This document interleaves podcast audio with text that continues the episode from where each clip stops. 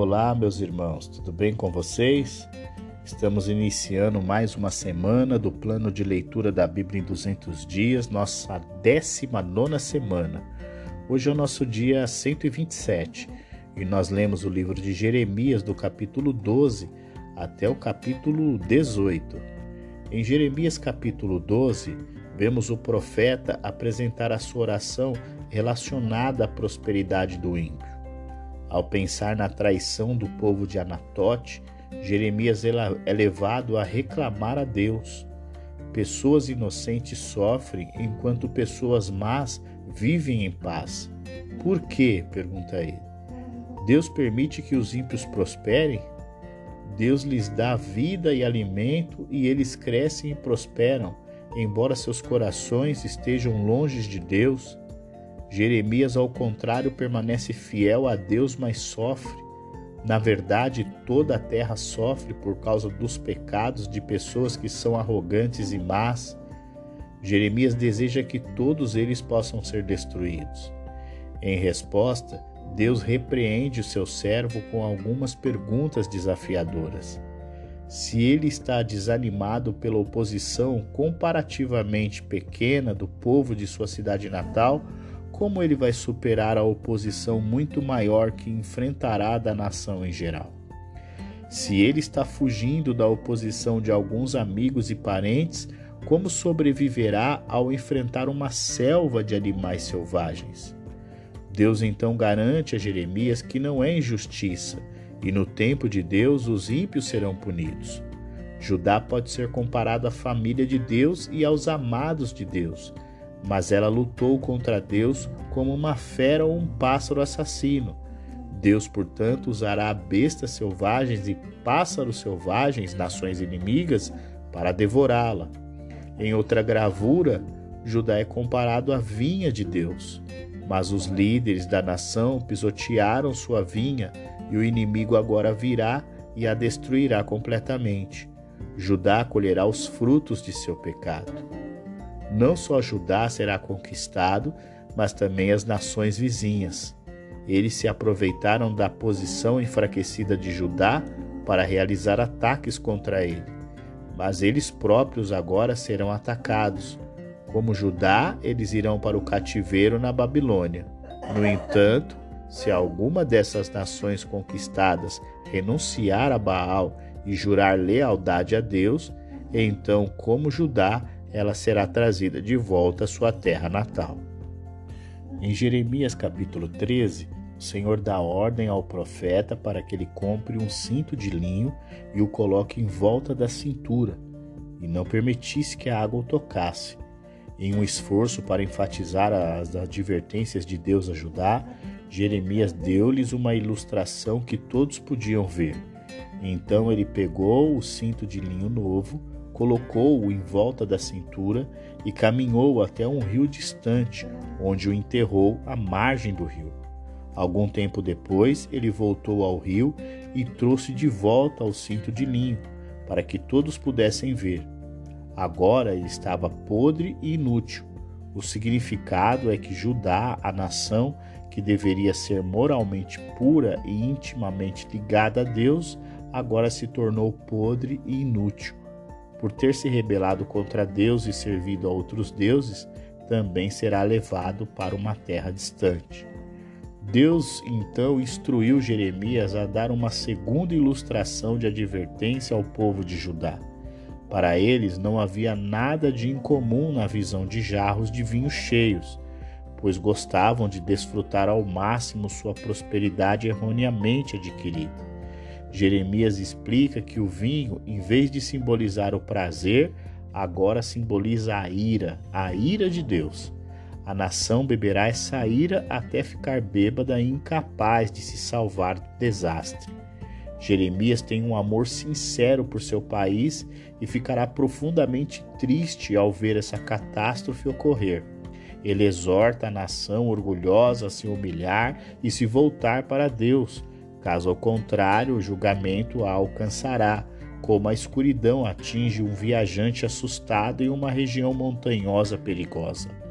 O rei e outros da família real sofrerão a humilhação de serem destituídos de sua realeza e levados para a Babilônia como prisioneiros comuns, junto com cidadãos da área mais distante do reino. Judá já fora, já for amigo de Babilônia.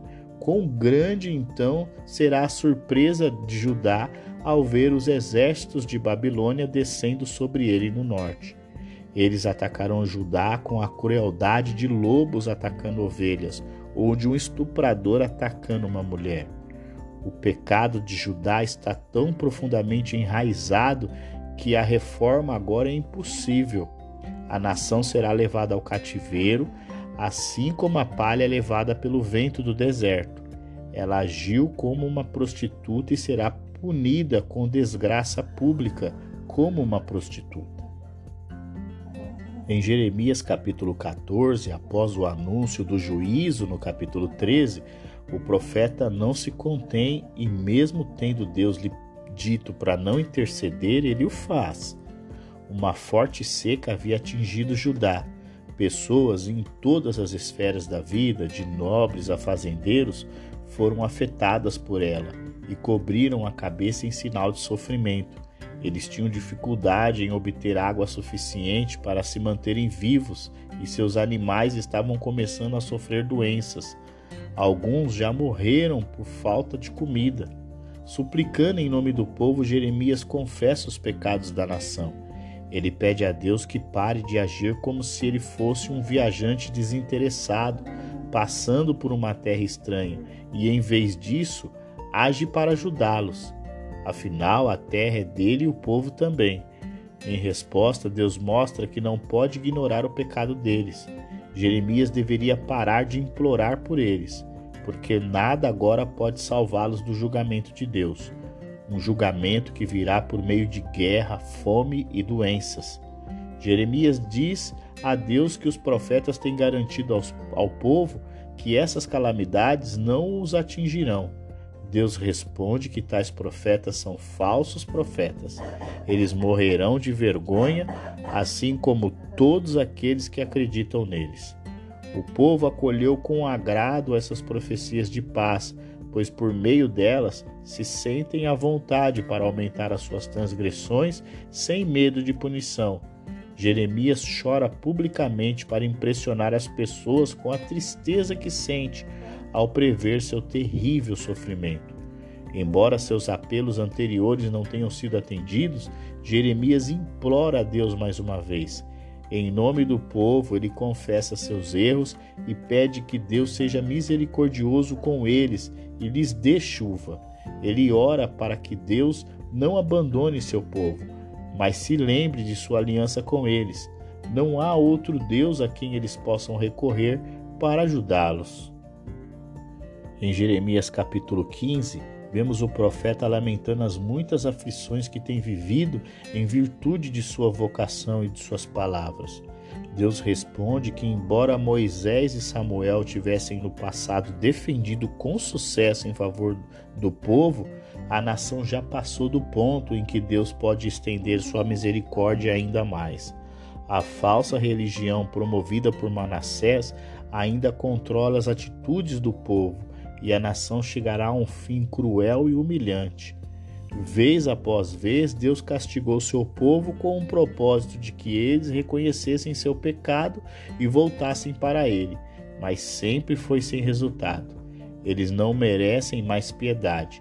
O massacre final é horrível demais para imaginar, mas quando as pessoas se recusam a mudar seus caminhos, tal julgamento se torna inevitável. O profeta novamente reclama com Deus por causa do tratamento injusto que ele sofre.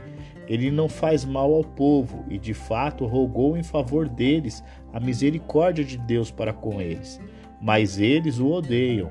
Eles estão furiosos com seus ataques ao pecado e as suas previsões de julgamento. Seus corações são duros como ferro. A palavra de Deus é que os judeus serão invadidos, saqueados levados cativos. Sabendo que Deus é compreensivo, Jeremias pede que o proteja da morte e lide com seus perseguidores.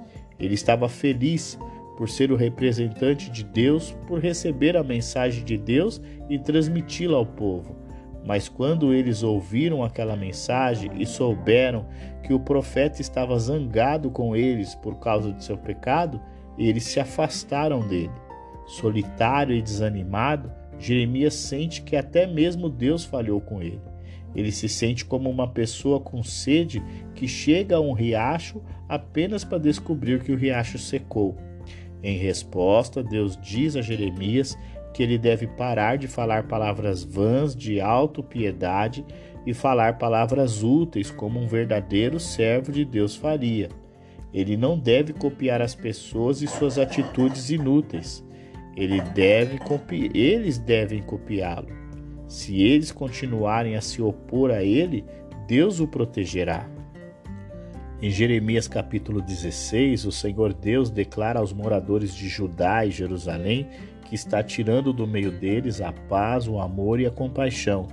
Mais uma vez, Deus instrui seu profeta a respeito de certos cursos de ação destinados a atrair a atenção do povo.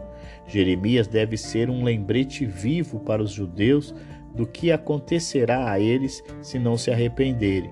Em primeiro lugar, ele não deve se casar ou ter filhos, como uma advertência severa às pessoas de que aqueles que têm família sofrerão mais sofrimento quando vier o massacre final.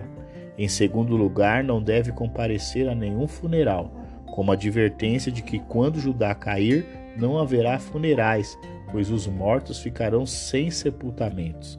E em terceiro lugar, ele não deve se juntar a nenhuma festa, como um sinal de que em breve toda alegria irá embora de Judá para sempre.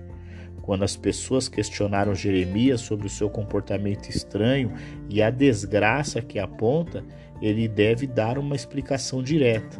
Ele deve dizer-lhes claramente que esse julgamento é por causa de sua rebelião contra Deus em seguir falsos deuses.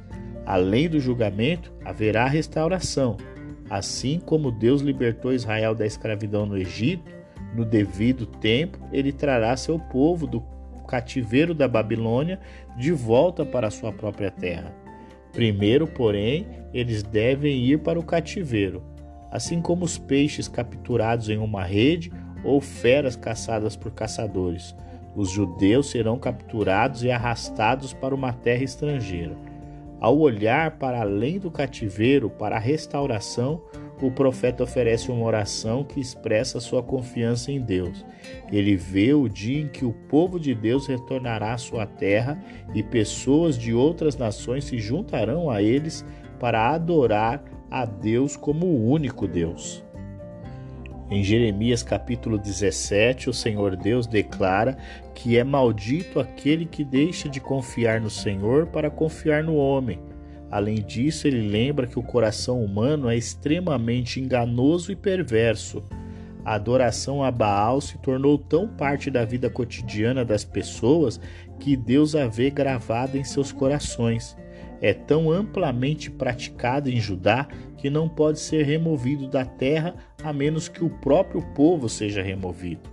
Aqueles que ignoram Deus e confiam em si mesmos são comparados a arbustos raquíticos inúteis que tenta crescer em solo estéril. Aqueles que confiam em Deus são comparados a uma árvore verde saudável que floresce em solo fértil e bem regado. Por causa da falsidade do coração humano, as pessoas podem não entender suas próprias ações e motivos. Só Deus conhece as atitudes ocultas de seus corações e trata as pessoas de acordo. Aqueles que ganham riquezas por métodos desonestos também estão se enganando. Eles um dia perderão suas riquezas, assim como um pássaro que choca ovos roubados do ninho de outro pássaro perderá os filhotes quando eles crescerem e voarem. A única segurança na vida é com Deus, com o Deus eterno, cuja presença é simbolizada no templo. Mas nem mesmo o templo salvará aqueles que se afastam dele. A esperança da nação está em uma pessoa, não em um edifício. Jeremias ainda está angustiado e mais uma vez pede ajuda a Deus. Sua reclamação é que as pessoas zombam dele quando não veem suas profecias se cumprirem. Ele lembra a Deus que não fez mais do que anunciar a mensagem que Deus lhe deu. Ele pessoalmente não deseja condenação à nação. Portanto, ele pede a Deus para ser seu protetor contra seus perseguidores. Uma das ordens de Deus para Jeremias foi que ele contornasse os vários portões da cidade e avisasse o povo de Jerusalém para não trabalhar no dia de sábado. Eles não devem repetir os pecados dos seus ancestrais, mas devem santificar o dia do Senhor de acordo com a aliança. Se as pessoas forem obedientes aos requisitos dessa aliança, eles desfrutarão das bênçãos prometidas nela. Deus lhes dará prosperidade e contentamento sobre o governo dos reis da dinastia de Davi indefinidamente. Mas se eles persistissem em sua desobediência, a nação seria derrubada.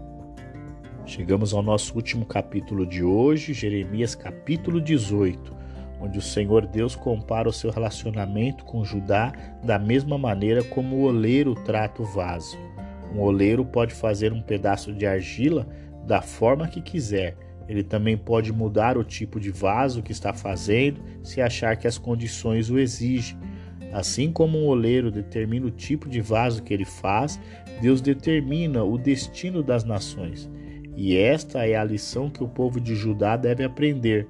Ele pode anunciar julgamentos sobre uma nação, mas pode retirar esses julgamentos se a nação se arrepender.